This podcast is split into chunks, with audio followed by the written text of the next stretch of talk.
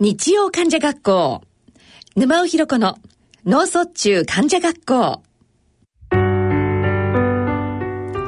皆さんご機嫌いかがでしょうか？沼尾ひろ子です。毎月第3第4日曜日のこの時間は脳卒中患者及び家族医療従事者に向けてさらには将来脳卒中になるかもしれないあなたに向けてお送りしています。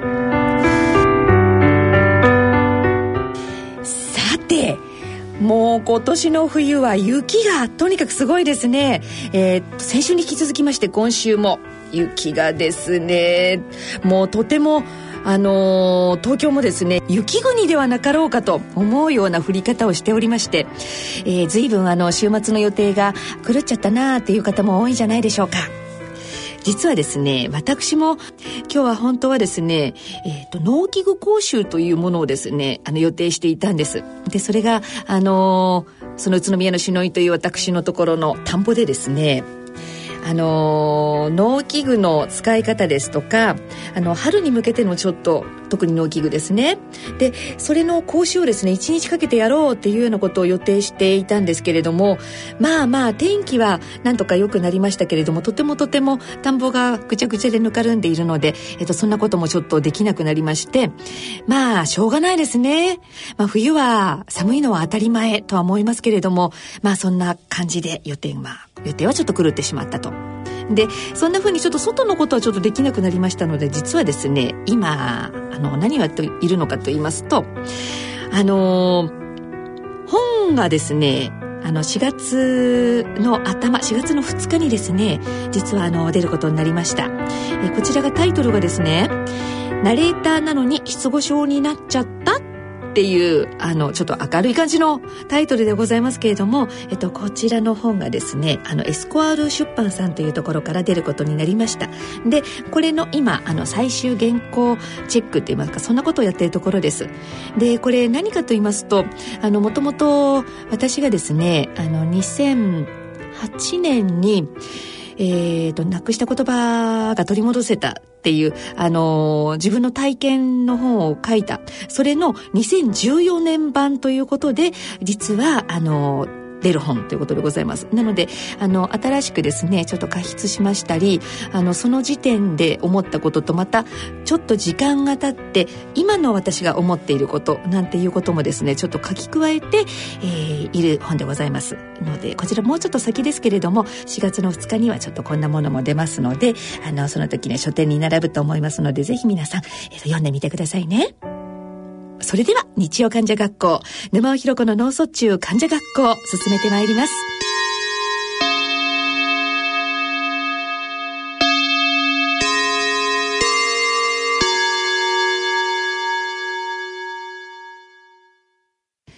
今月は日本脳卒中協会のご協力を得て、毎年募集しております脳卒中体験記、脳卒中後の私の人生の優秀作品の朗読をお聞きいただきます。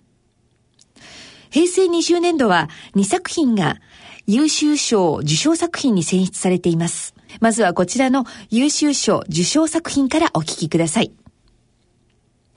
自己流のリハビリで社会復帰。和歌山県柿下千里。あれ？今何をしようとしたのだろう？この言葉が脳梗塞の前兆だった。いつものように定時に出勤して定時に家に戻る。タクシードライバーとして勤務をしている夫。あれ？と言った日から一週間後倒れた。庭に車を止め部屋に入ると同時に倒れてしまった。その日は夜勤の勤務で午後からの出勤で23時までとなっていた。夫は21時ごろ急に頭の痛みを感じタクシーを降りて事務所でしばらく横になっていたそうです。さらに激しい頭痛となり早退すると言って事務所を後にし途中ハンドル操作が思うようにできなくなりガードレールにぶつかりそうになりながら家にたどり着いたと言っていた。一体夫に何が起こったのだろう。私には全くわからなかった。ただ頭痛がする。風邪なのかなと思い風邪薬を飲ませしばらく休ませていたのですが1時間後頭が痛い。夫は言葉がしゃべれなく話せなくなり立ち上がって歩くこともすでにできなかった。救急病院に電話を入れ救急車で病院へと急いだ。時計の針は午前3時を回っていた。すぐに脳検査が始まり診断の結果脳梗塞。病室は集中治療室に移され点滴が行われていた。主治医の先生が一言「5時間以上経っているから」とポツンと言われた。私には5時間以上の意味がわからなかった。福祉関係に勤めている友達に電話を入れ事情を説明してやっと5時間以上の意味が自分なりに理解できたのです。少しでも手でも足でも動き始めたらすぐにリハビリを始めるようにと言って電話は切れた。1日目2日目3日目と過ぎてゆく。会話は少しずつ話せるようになってきたのですが手も足も動かずのままだった。一週間過ぎた翌日足が少しずつ動き始め夫は看護師さんと一緒になって喜んだそうです。私はすぐにリハビリを始めることを勧めた。1分1秒無駄にはできないから足を常に動かしなさい。そう言って病室を後にしたのです。翌日手も少しずつ動き始めたのです。夫は点滴が外され集中治療室から大部屋の方に移された。自分から時間をかけながらトイレにも行くようになってきたのです。手に物を握ることはまだまだ難しく食事にはかなりの時間がかかっていた。日にちが経つにつれ歩けるようになってきたのです。屋上に通じる階段を歩一歩踏みしめながら階段の上り下りを繰り返し行っていた。また病室に戻ると鉛筆を手に包み込むように握りしめ新聞紙一面に丸×三角名前や住所などが新聞紙一面真っ黒になるまで書いていた。天候の良い日は屋上で塀にテニスボールを投げながら右手で受け止めることを繰り返し行っていた。夫に箸と豆皿を持ってきてと言われ翌日病室に届けると箸で豆を一粒一粒お皿に移し何度も繰り返しそうこうしているうちにリハビリの順番が回ってきたのです。リハビリもその日一日限りのリハビリでした。主治医の先生は夫がリハビリに取り組んでいることを知っていて知らないふりをされていたのです。手も足も順調に動き始め主治医の先生より一時帰宅のわずかな時間が与えられて私は車の運転を諦めたら乗れなくなるよと一言言った。退院する時は自分の運転で退院させてあげたい。私は心に決めていた。夫は再び病室に戻ると時間の許す限り自己流のリハビリを繰り返し続けていたのです。数日経って「明日退院の許可が下りたよ」と一本の電話が入った友達に頼んで病院まで車を届けてもらうことにし2台の車で病院へと向かい病室で免許証と車の鍵を手渡した。自分で運転して戻ってきてねと言いながら私は友達と戻ることにした。家で待っていたらしばらくして車のエンジンの音がしてきた。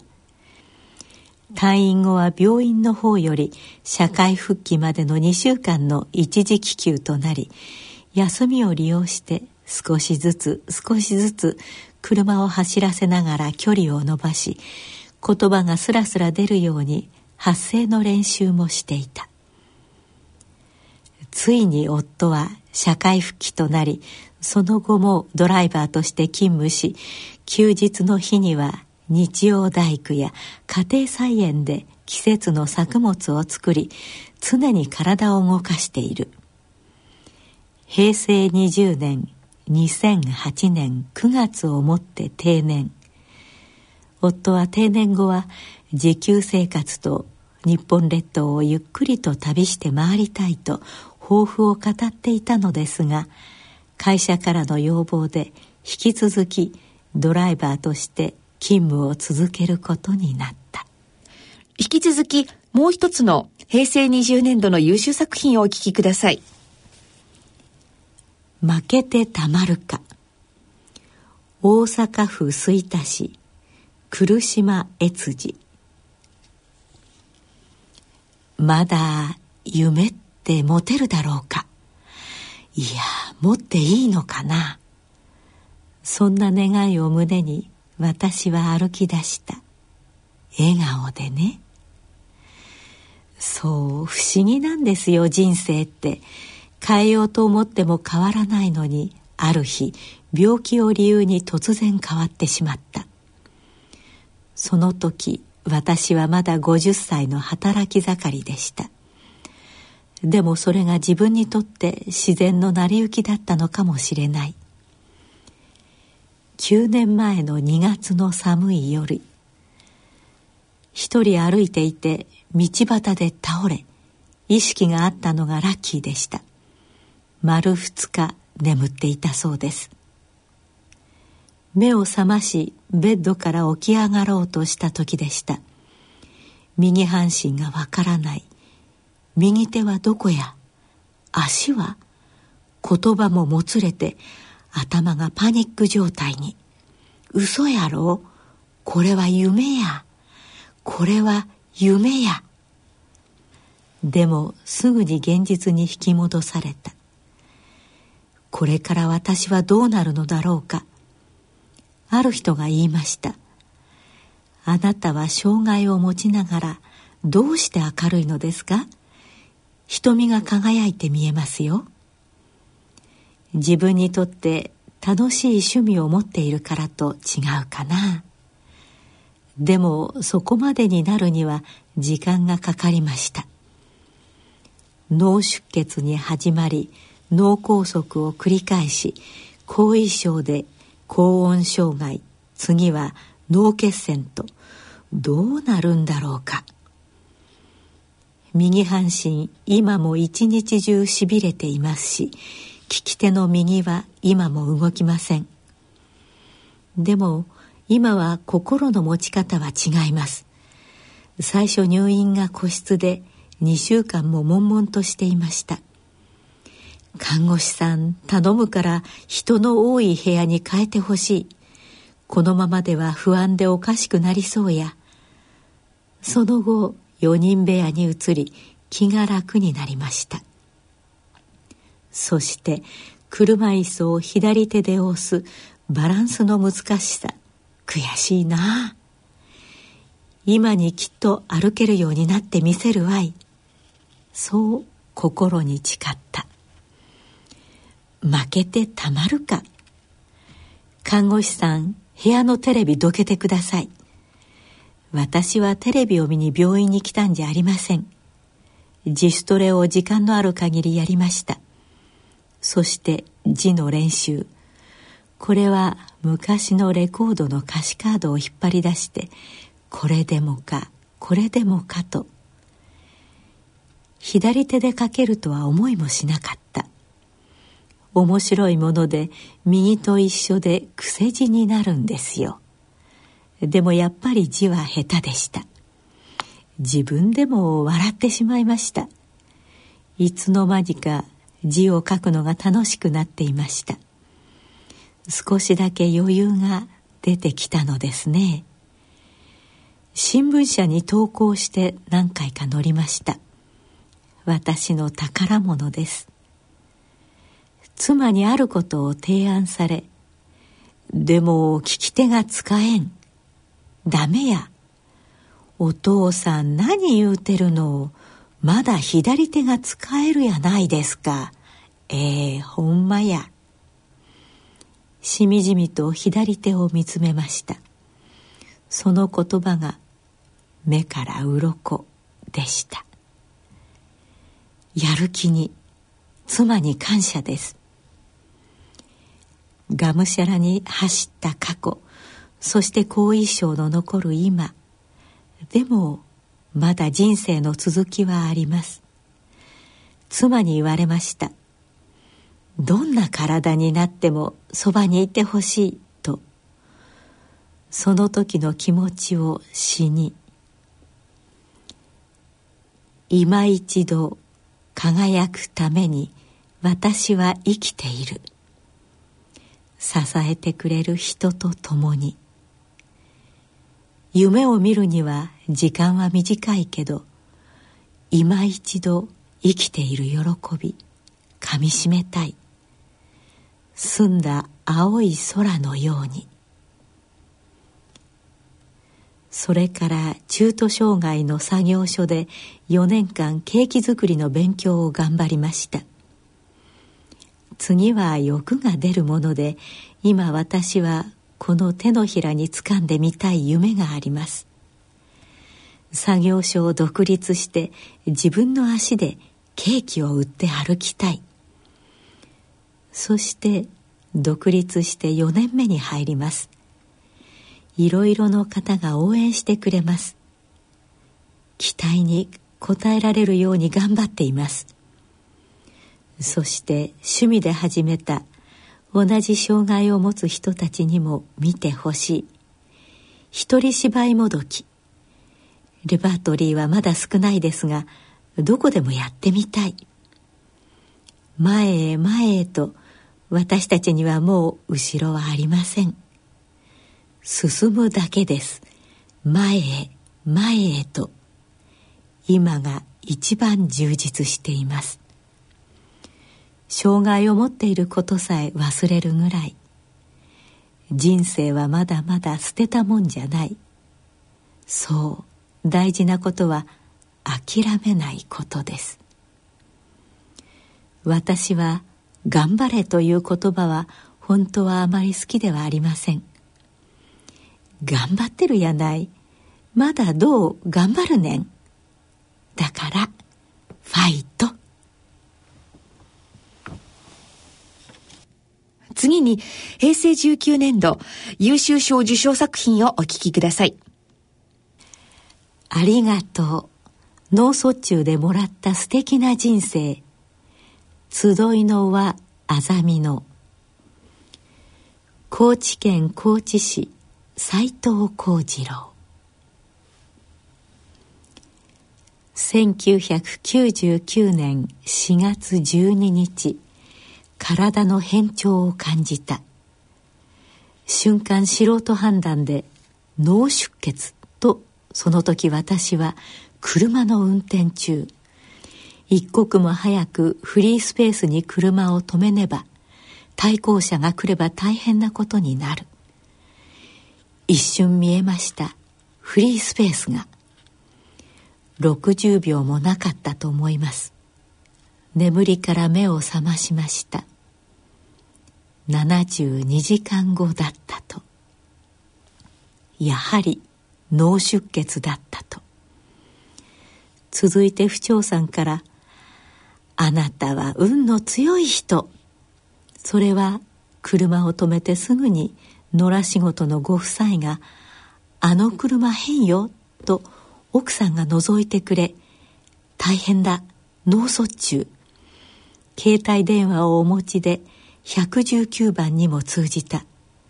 その上その奥さんは最近リタイアした看護師さんだったとのことで神様とその方から二度目の命をいただいたのよと聞かされました。神様の忘れ物右半身麻痺が残りました。でも私はつらかったこと苦しかったことは全て忘れることにしました。私の努力も少しはありますがその多くはたくさんの人に支えていただいたことです。いろんな人に出会えて幸せです。その上一度しかない人生を二度も味わえるなんて本当に幸せ者です。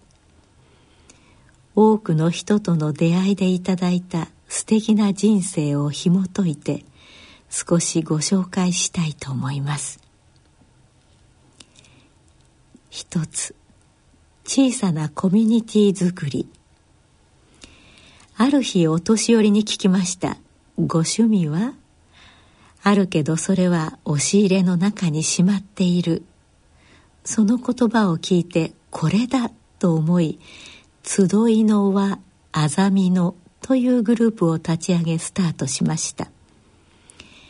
2002年1月のことです。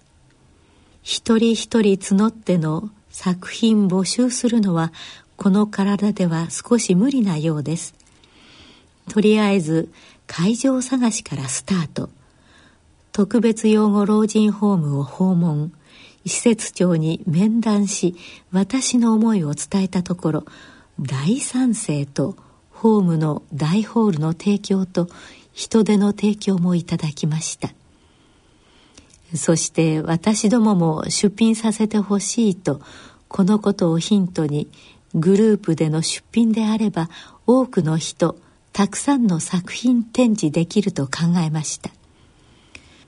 今年も7月2日に第3回集いの輪あざみのの手作り作品展を開催いたしました。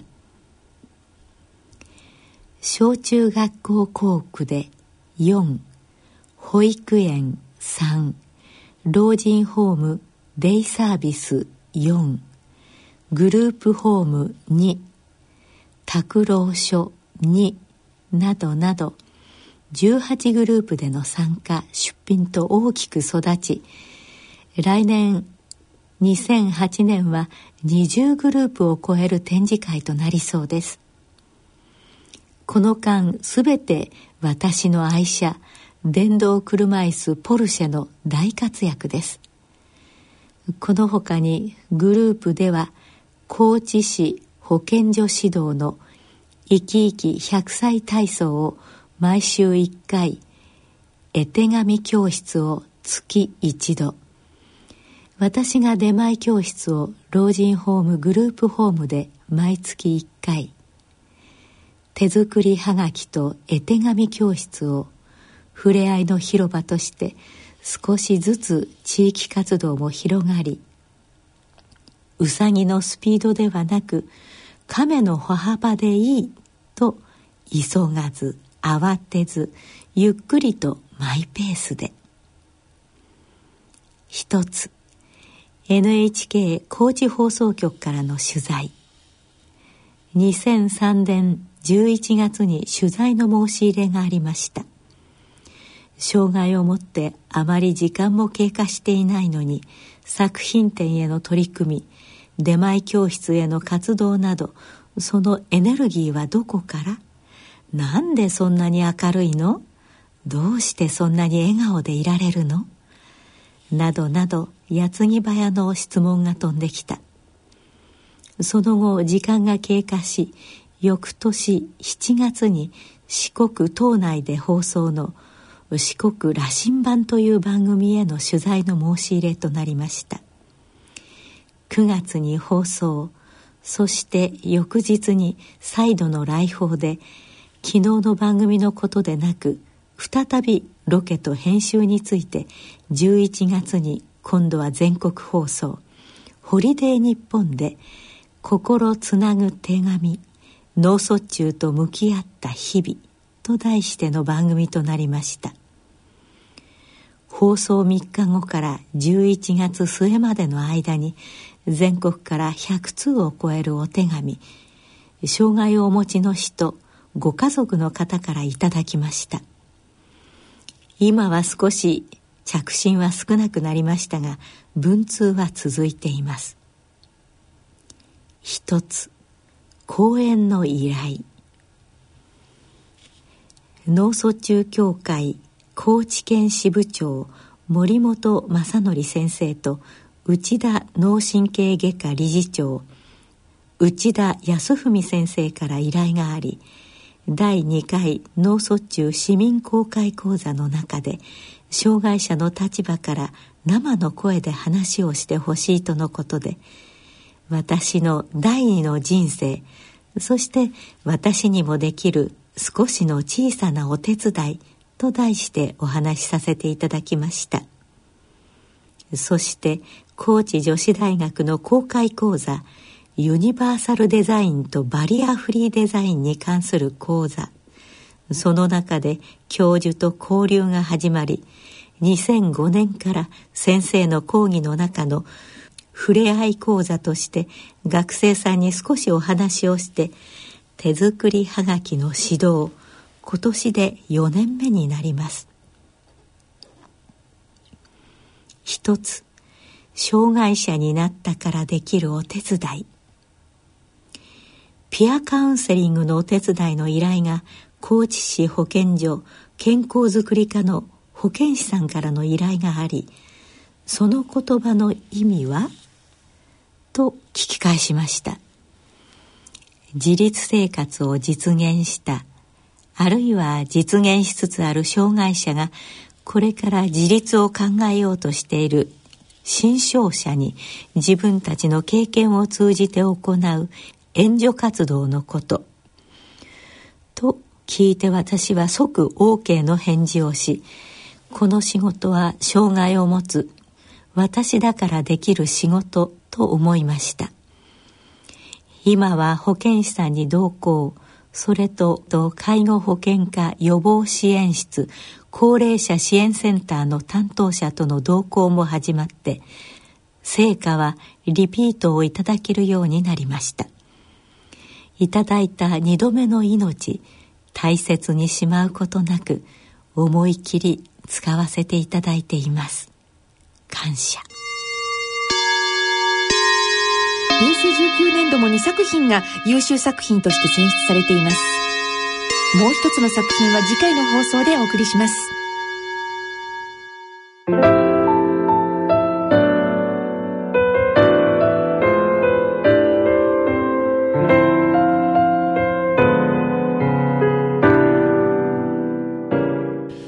番組では皆様からの疑問質問そしてご意見ご感想をお待ちしております。宛先はこちらです。